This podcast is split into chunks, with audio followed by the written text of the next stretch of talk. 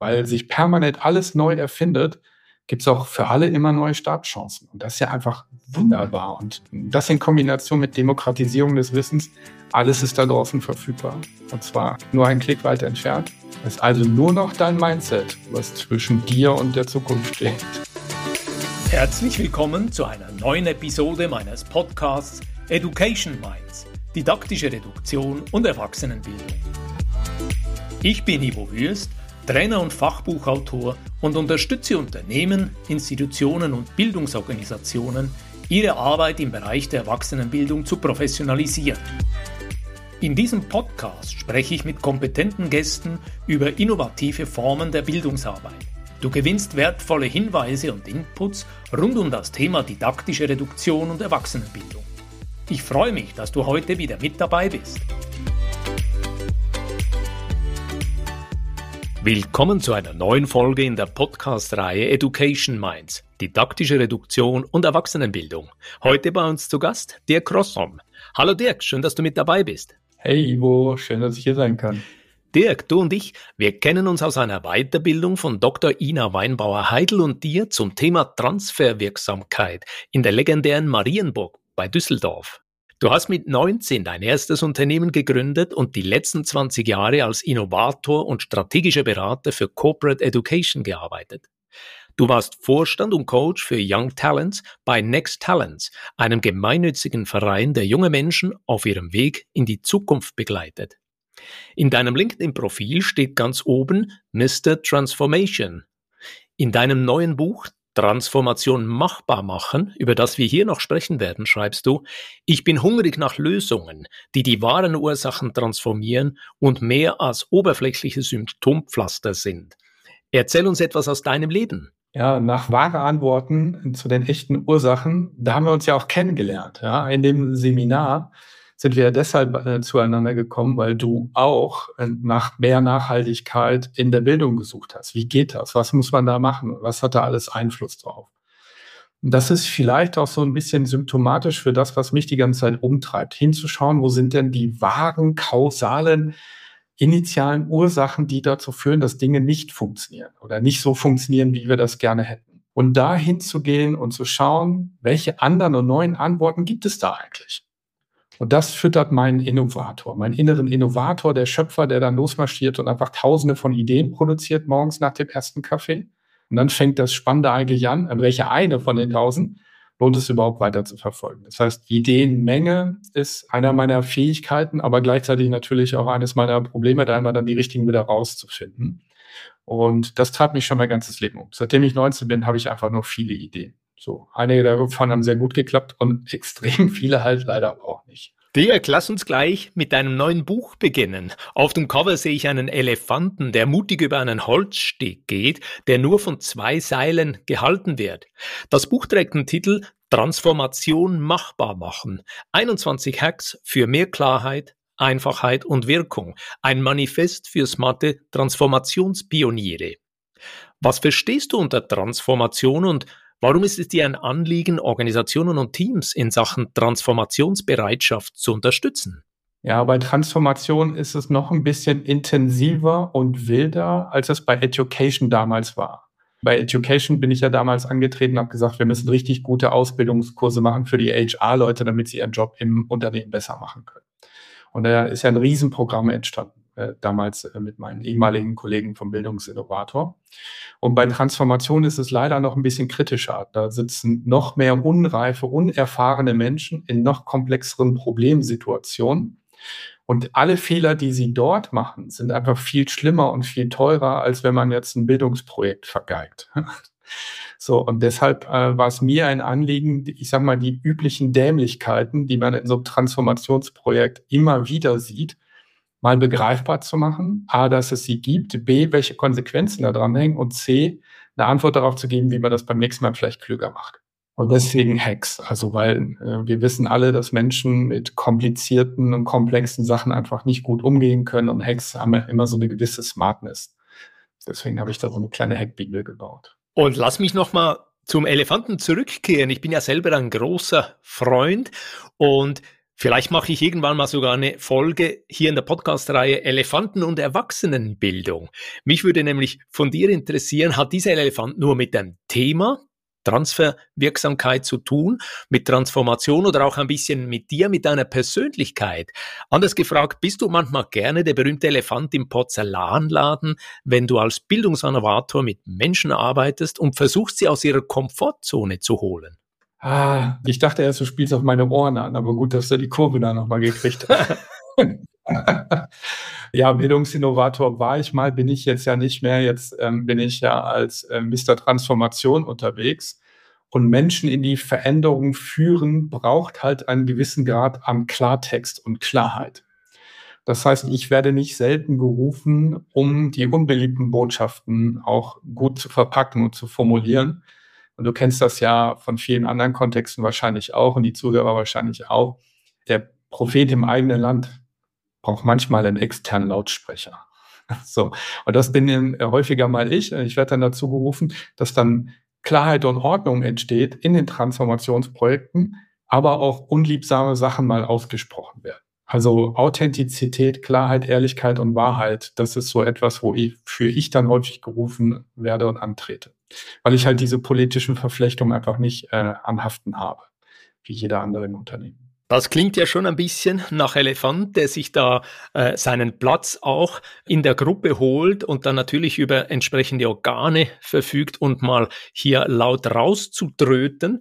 Wenn wir einen Moment tiefer in diese Transformationsdebatte eintauchen, möchte ich hier kurz gern so eine Definition liefern. Nach meinem Verständnis geht's bei Transformation in der Regel um einen tiefgreifenden Wandel innerhalb von einem Unternehmen oder einer Organisation, zum Beispiel durch Umstrukturierung von Geschäftsprozessen, durch die Einführung neuer Technologien oder auch die Neuausrichtung strategischer Ziele.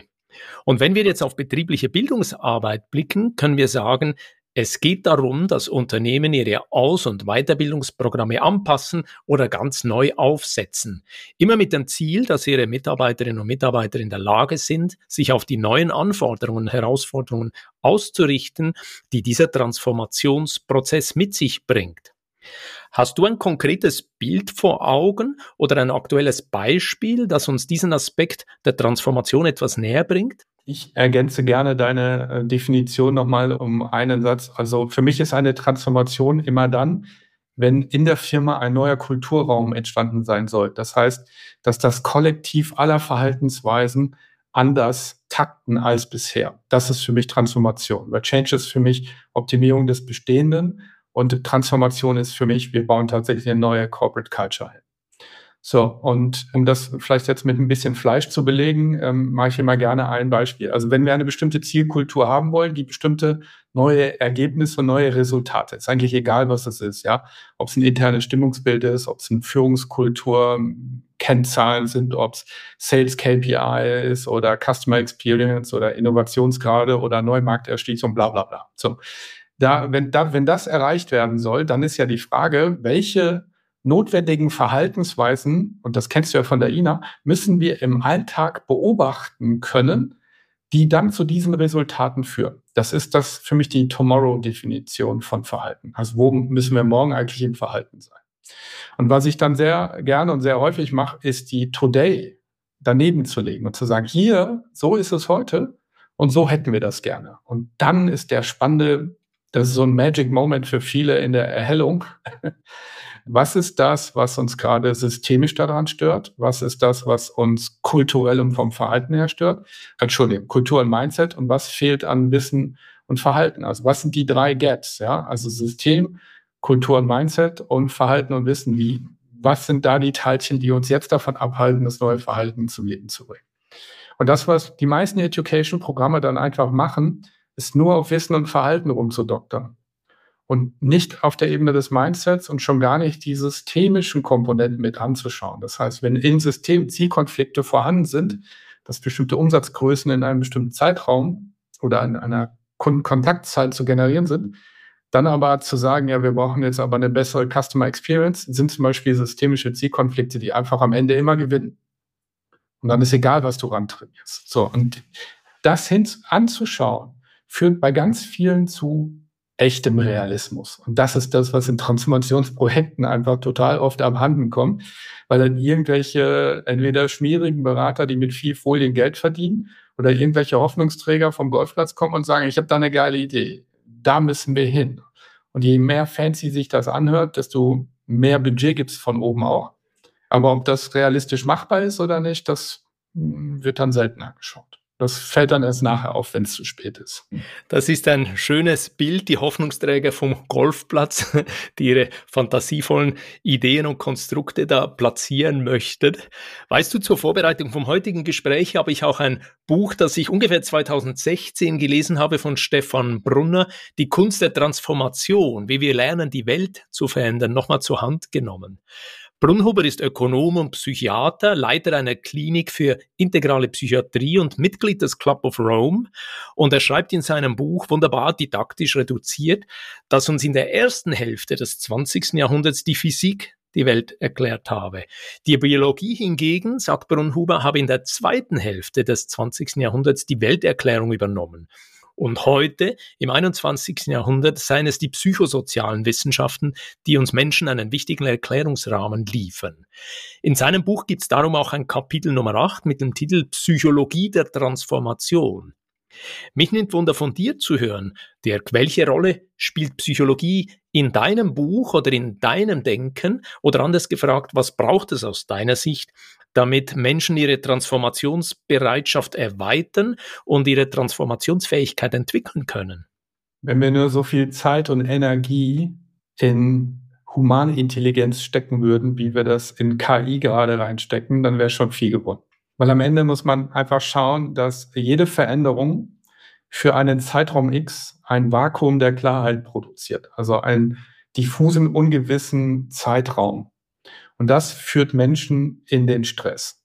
Im Stress sind die Menschen nicht mehr offen für Neues, weil sie dann in der High-Beta-Hirnfrequenz unterwegs sind. Und somit führen sie automatisch eine Schutzstrategie vor sich her. Also das heißt, sie flüchten, wir kennen die alle, ne? Fight, Flight, Freeze und dann gibt's noch Flock, also das Zusammenrotten in der Herde. Sie sind auf jeden Fall nicht diejenigen, die dann sagen, juhu, da kommt jetzt was Neues. Außer die paar Prozent von Chancensucher, die das einfach mental immer irgendwie wuppen, zu sagen, ich bin so klar und stabil und souverän in mir selbst. Ist ja egal, was das Unternehmen da jetzt macht. Ich werde da schon irgendwie cool mitspielen können. Heißt anders ausgedrückt, die meisten Menschen können mit Veränderungen nicht gut umgehen. Und das, was das Unternehmen oder die meisten Unternehmen verpennt haben, ist hier Selbstverantwortung als Kultur aufzubauen, die Menschen zu befähigen, mit ihren Störungen, mit ihren Stressoren, mit ihren Blockaden und mit ihren Ängsten konstruktiv umzugehen. Und das geht nicht durch eine Führungsperson, die das den ganzen Tag hinter den Leuten wegfegt, weil das mindestens mal zeitlich nicht geht und energetisch schon gar nicht, sondern das ist eine Aufgabe der Selbstverantwortung.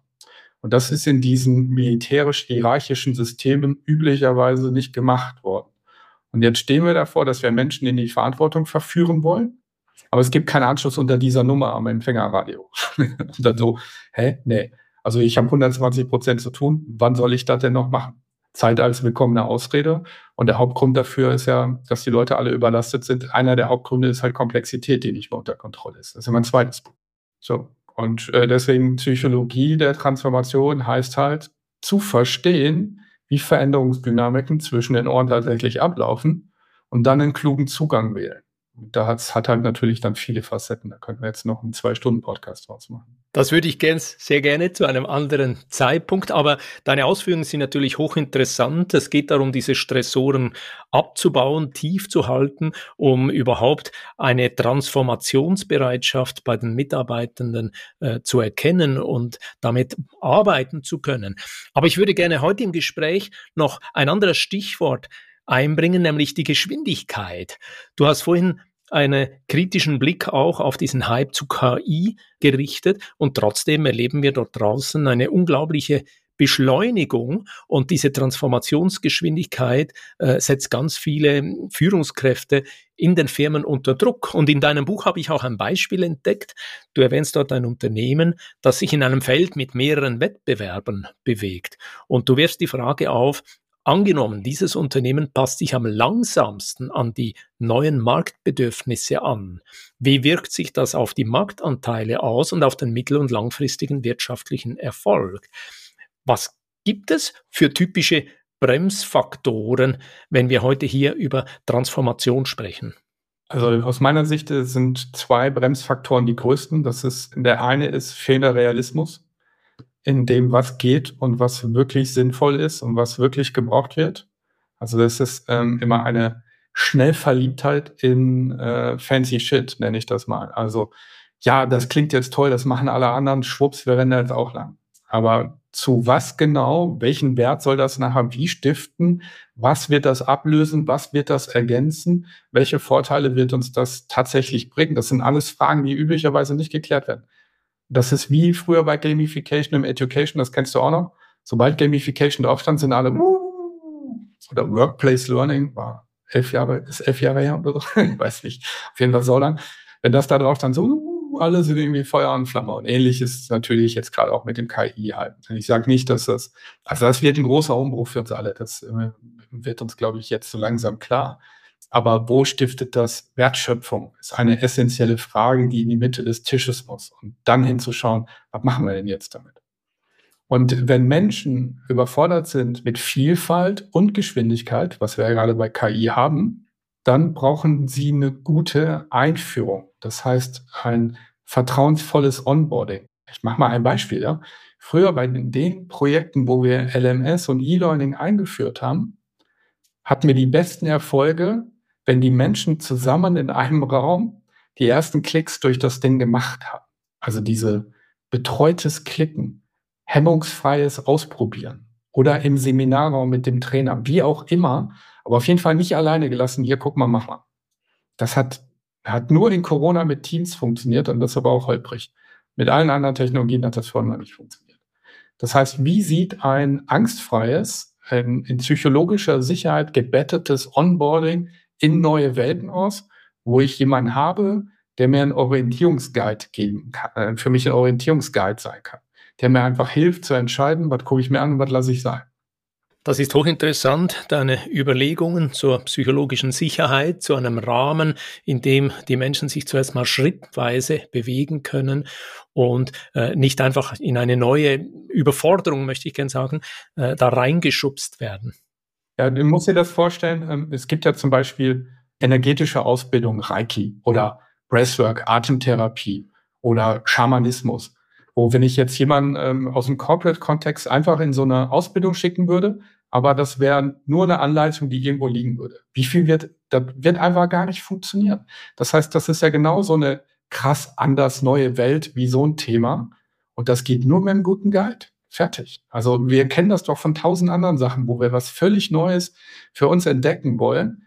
Dort vertrauen wir uns am liebsten einem souveränen Guide an, wo wir das Gefühl haben, da können wir loslassen, dem können wir vertrauen, dem folgen wir. Ja, ich kann deinem Bild gut folgen. Ich bin ja hier in der Schweiz zu Hause und ich gehe natürlich immer auch gerne in die Berge wandern und da gibt's einfach Streckenabschnitte, die sind so herausfordernd, die sind so speziell, die würde ich als erfahrener Berggänger selbstverständlich nur unter Anleitung von einem bezahlten und ausgewiesenen Bergführer machen. So heißen die bei uns und der würde dann die Route im Detail festlegen und an bestimmten Wegstellen natürlich mit unserer Gruppe auch sprechen und sagen, jetzt kommt Herausforderungsgrad Nummer drei oder vier, bevor wir wieder einen Schritt in der Gruppe weitergehen und beispielsweise einen Gletscher überqueren.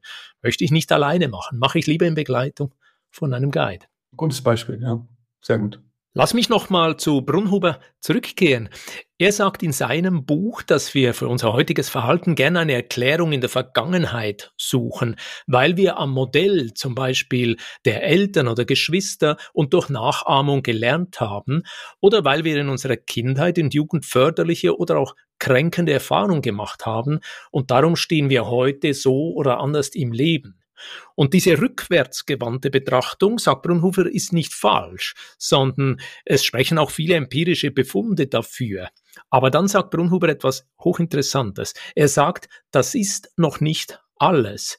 Denn wenn wir alles menschliche Verhalten und Erleben auf frühere Erfahrungen zurückführen, ist das selbst schon ein theoretisches Konstrukt, das vielleicht stark auf Sigmund Freud oder andere Denker zurück geht.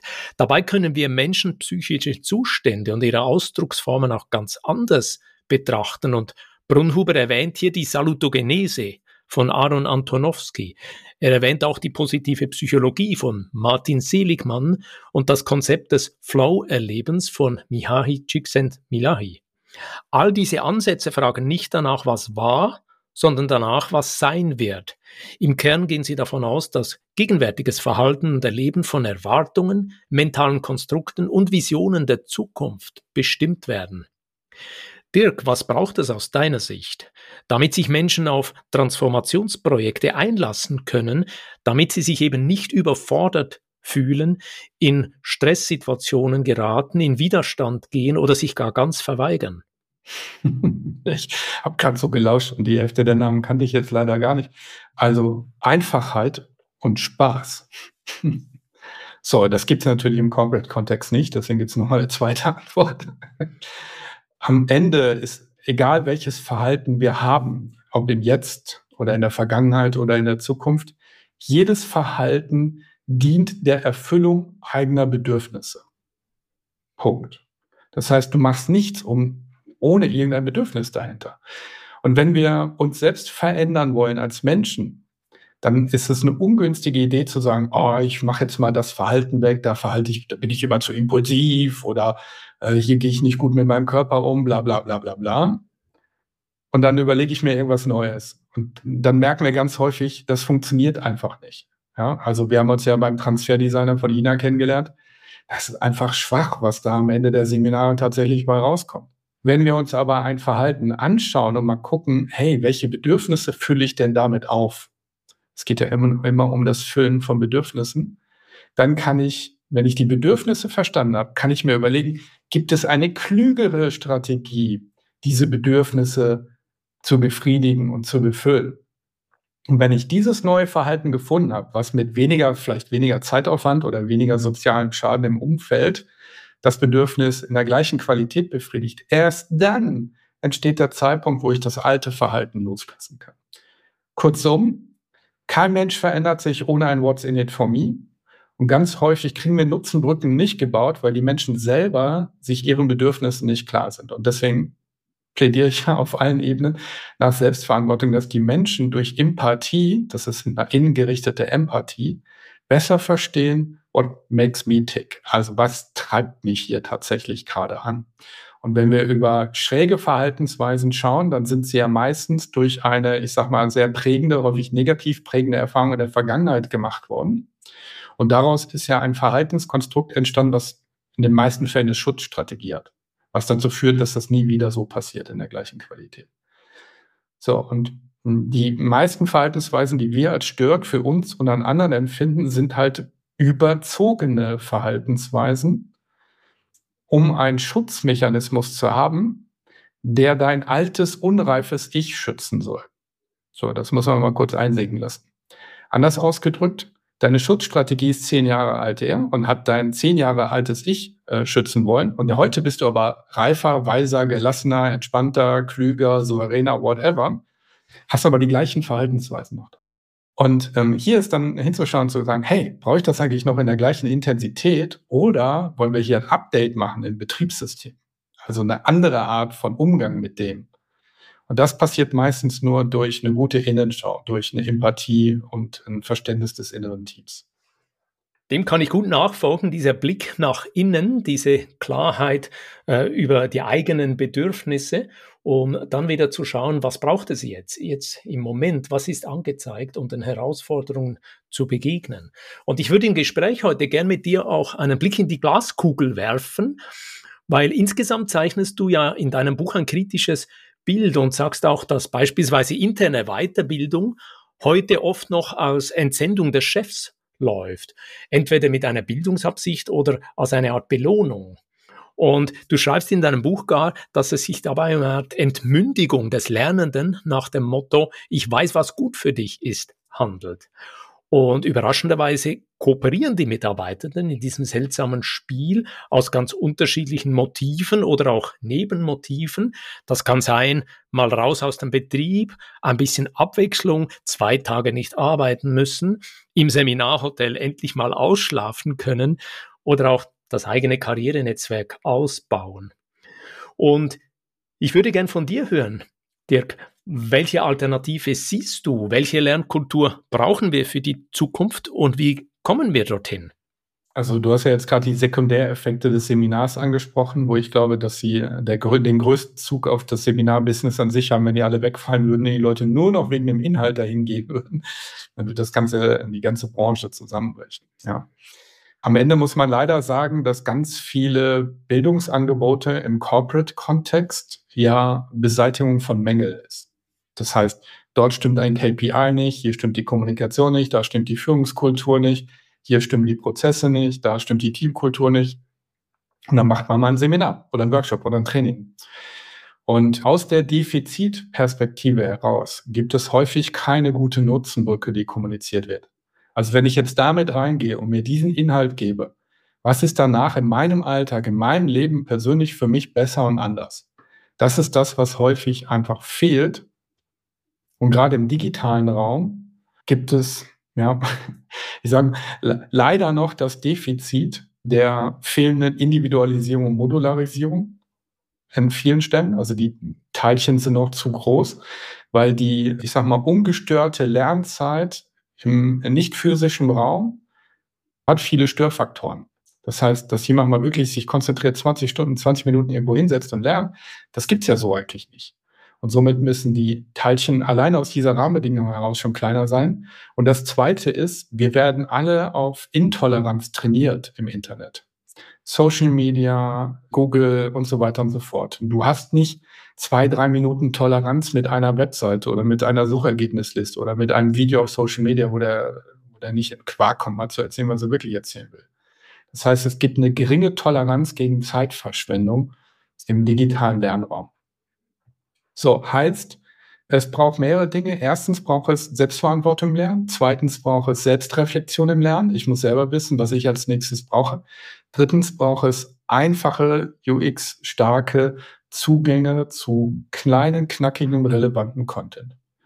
Das ist so, weil wir kennen das alle aus dem digitalen Lernraum. Wenn wir zwei negative Erfahrungen gemacht haben, dann gehen wir nicht nochmal in den Job rein oder auf die Webseite. Das war's dann für uns.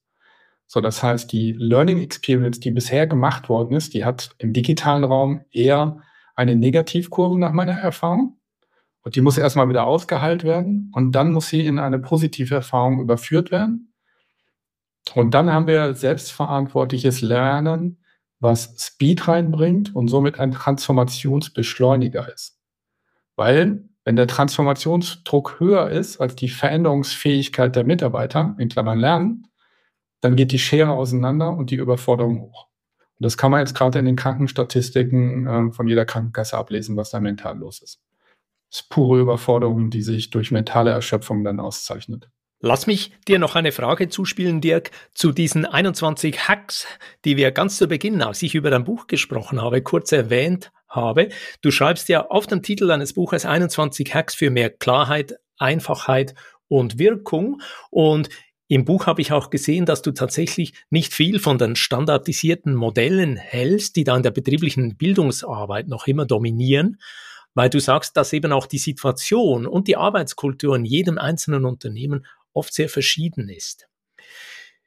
Ich verstehe diese 21 Hacks so als eine Art Erfahrungsabkürzungen und ich denke, die Leserinnen und Leser sind aufgefordert, sich darin wie an einem Buffet zu bedienen. Für unser heutiges Gespräch habe ich mal Hack Nummer zwei Klarheit erhöhen und Hack Nummer drei Dinge vereinfachen ausgewählt, weil diese beiden Denkanstöße gut zu unserer Podcast-Reihe zum Thema didaktische Reduktion passen. Du schreibst, dass Klarheit einer der wichtigsten Erfolgsfaktoren in jedem Veränderungs- und Transformationsprojekt ist und du hast heute mehrere Male auch das Stichwort erwähnt. Kannst du uns dazu ein paar Gedanken geben zu dieser Klarheit und warum die so bedeutsam ist? Naja, schau, du kommst ähm, bei deiner Zielgruppe, also im Education-Bereich unterwegs. Du kommst auf eine Landingpage, dort wird ein E-Learning-Kurs angeboten. Du weißt nicht genau, worum es geht. Du weißt auch nicht, wie lange das dauert. Und du weißt auch nicht, welche Art von Content auf dich wartet. Also du kennst dich eigentlich nicht aus. Du sollst aber trotzdem motiviert sein. Und da merken wir doch schon, hey, das funktioniert nicht.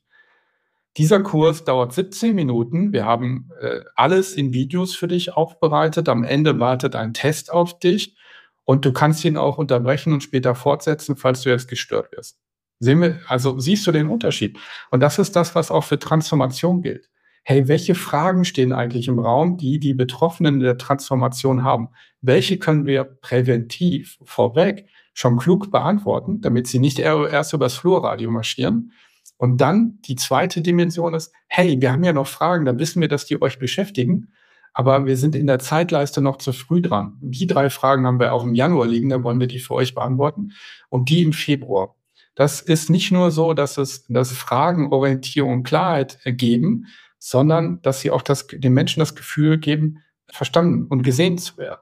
Sondern das ist im Kontext von Transformation. Und wenn wir wenn ich in Teams so Strategieentwicklung mache, wo die Teams sich dann neu ausrichten und so weiter und so fort, dann sage ich immer, hey, welche Fragen sind jetzt noch offen? Welche Störung hast du und wie kriegen wir aus der Störung eine Frage? Hey, da liegt ein Problem. Okay, wie, wie lauten denn die konstruktiven Fragen zu diesem Problem? Alles führt dann zu einer Klarheit. Und wenn keine Klarheit im Raum ist, dann bin ich permanent beschäftigt, ob das jetzt Education oder Transformationsprojekte sind, die unterschiedlichen inneren Bilder aller Beteiligten abzugleichen. Und dann bist du nur am Reden, am Diskutieren und am Synchronisieren und am Folien bauen und überhaupt. Weil dann ist es so, dass jeder mit seinem inneren Bild ja das Thema und die Situation bewertet und beurteilt.